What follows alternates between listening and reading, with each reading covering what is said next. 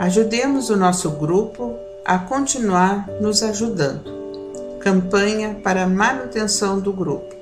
Participe acessando o nosso site. Olá! Sobre os assuntos de família, hoje estaremos abordando o tema Boas relações externas e má convivência doméstica, que será apresentado pelo Pércio. No final do vídeo, se você gostou, lembre-se de curtir e também de acessar o link que fica abaixo do vídeo para ver o material postado referente ao assunto abordado. Olá, amigos, olá, irmãos, especialmente nossos companheiros do Grupo Espírita Francisco Xavier. Hoje, Assuntos da Família nos dá a oportunidade de conversarmos sobre aquelas situações muito frequentes de pessoas que são encantadoras no trato com os estranhos, amáveis, compreensíveis, pessoas que se relacionam muito bem com aqueles que não compõem a sua família. Porque com ela não se mostram assim. Estão irritados, agressivos, têm, enfim, dificuldade de manter um clima feliz entre aqueles que constituem os seus familiares, que se abrigam sob o mesmo teto, que estão ali, enfim, intimamente vinculados. Essas situações não são raras. E tem é, pessoas que, se fôssemos é, contar para os estranhos como se comporta na intimidade da família, os estranhos não acreditariam que se trata da mesma pessoa. Possa ser tão gentil assim externamente e ter tantas dificuldades para relacionar-se na intimidade da família. As pessoas, claro, se comportam externamente, nesses casos, de uma maneira que lhes interessa para agradar aquelas pessoas com as quais estão se relacionando externamente, para obterem alguma vantagem, pelo menos para serem bem quistos, bem apreciados, ou porque têm medo de serem repreendidos, de se mostrarem como se mostram em casa. Então modificam as suas atitudes para alcançarem esses objetivos enquanto que em casa, prevalecendo-se da intimidade, das circunstâncias todas especiais que compõem o nosso lar. Ali expressam-se como se sentem naquele ambiente, sem qualquer domínio de seus impulsos, de sua tendência, suas irritações, sua agressividade, de uma falta de educação não aquela educação social que sabe tão bem utilizar externamente, mas uma educação do coração, que todos se compreendam, se respeitem, sobretudo se amem. Então, pais, filhos, irmãos, podem encontrar dificuldades para a convivência. O relacionamento é sempre desafiador pelas diferenças que temos entre nós, mas também porque trazemos, não raras vezes, sobretudo no ambiente familiar, experiências anteriores do passado remoto, das reencarnações pretéritas, onde nós tivemos experiências às vezes infelizes, difíceis, uns com os outros e agora a vida nos reúne pelos laços da consanguinidade, os vínculos parentescos, mas efetivamente por laços e vínculos espirituais, para atender a necessidade de progresso espiritual de todos.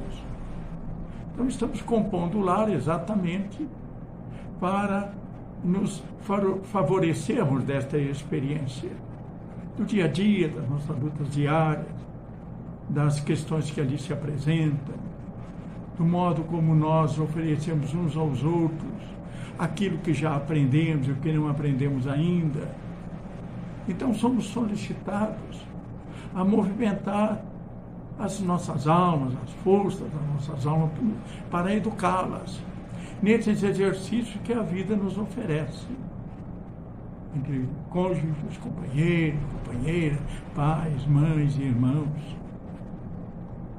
Exatamente aí que nós somos desafiados a aproveitar a oportunidade que estamos tendo. Por certo, tem grande valor. Temos a habilidade de conquistarmos amigos, de nos relacionarmos bem com todos. Efetivamente, é um passo que já damos no sentido de nos harmonizarmos com aqueles com quem convivemos.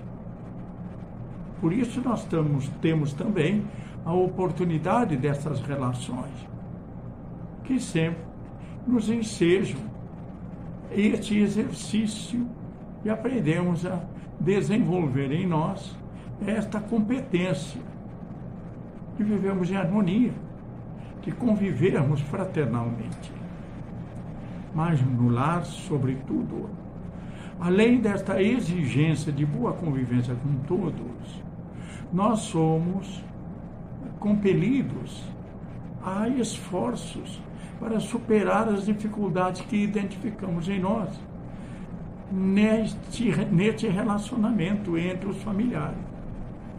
Porque estamos diante daqueles que estão nos cobrando retificações de caminho, daqueles com os quais nós nos identificamos nas dificuldades. Então criticamos no outro a dificuldade que nós temos, o defeito que nós temos. Vemos no outro de maneira que nos contraria muito, escancarar a apresentação do que nós precisamos corrigir em nós. Então tendemos a rejeitar essa situação. Nos impulsionamos a acusar o outro, a tentar retificar o outro, a tentar impor o outro à nossa vontade. E, na realidade, representa uma fuga à necessidade que temos fazer retificações em nós.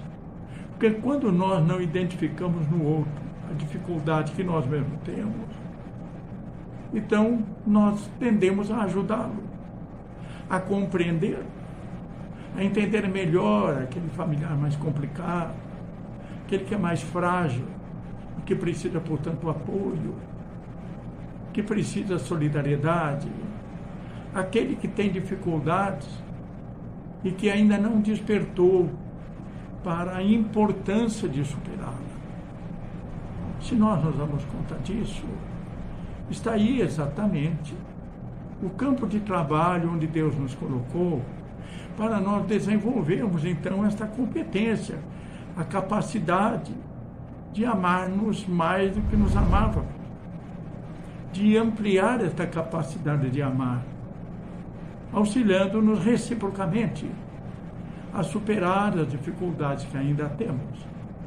Porque também sabemos que se nós não aproveitarmos estas oportunidades, elas nos serão reapresentadas amanhã ou depois, nesta ou em outra encarnação.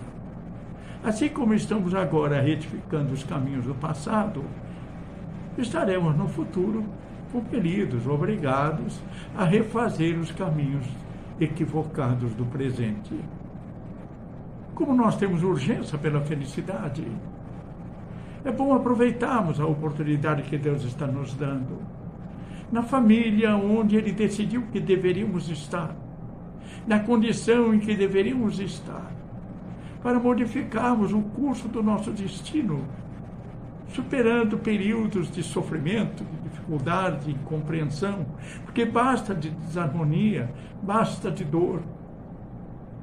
A nossa próxima expressão diante da vida, nosso próximo pensamento, a nossa palavra, a nossa atitude, sobretudo no lar, estará nos reencaminhando para dias melhores. Imediatos e para um futuro mais adiante. Mas estaremos todos marcando encontro com a nossa própria construção, como hoje desfrutamos aquilo que conseguimos construir para nós. Estamos tendo a oportunidade de reconstruir a nossa caminhada para dias mais felizes. E não fazemos isso sozinhos, fazemos isto com os outros, com aqueles com quem convivemos, e muito especialmente com aqueles que se abriram sobre o nosso teto, cujas esperanças nós conhecemos, cujas dificuldades nós conhecemos e com quem compartilhamos as nossas esperanças e as nossas dificuldades, com quem caminhamos juntos, com quem decidiu que deveríamos dar passos decisivos na direção de um futuro mais feliz. Interrompemos aqui as nossas reflexões, nos despedindo muito fraternalmente. Sejamos felizes. Até a próxima oportunidade. Ajudemos o nosso grupo a continuar nos ajudando. Campanha para manutenção do grupo. Participe acessando o nosso site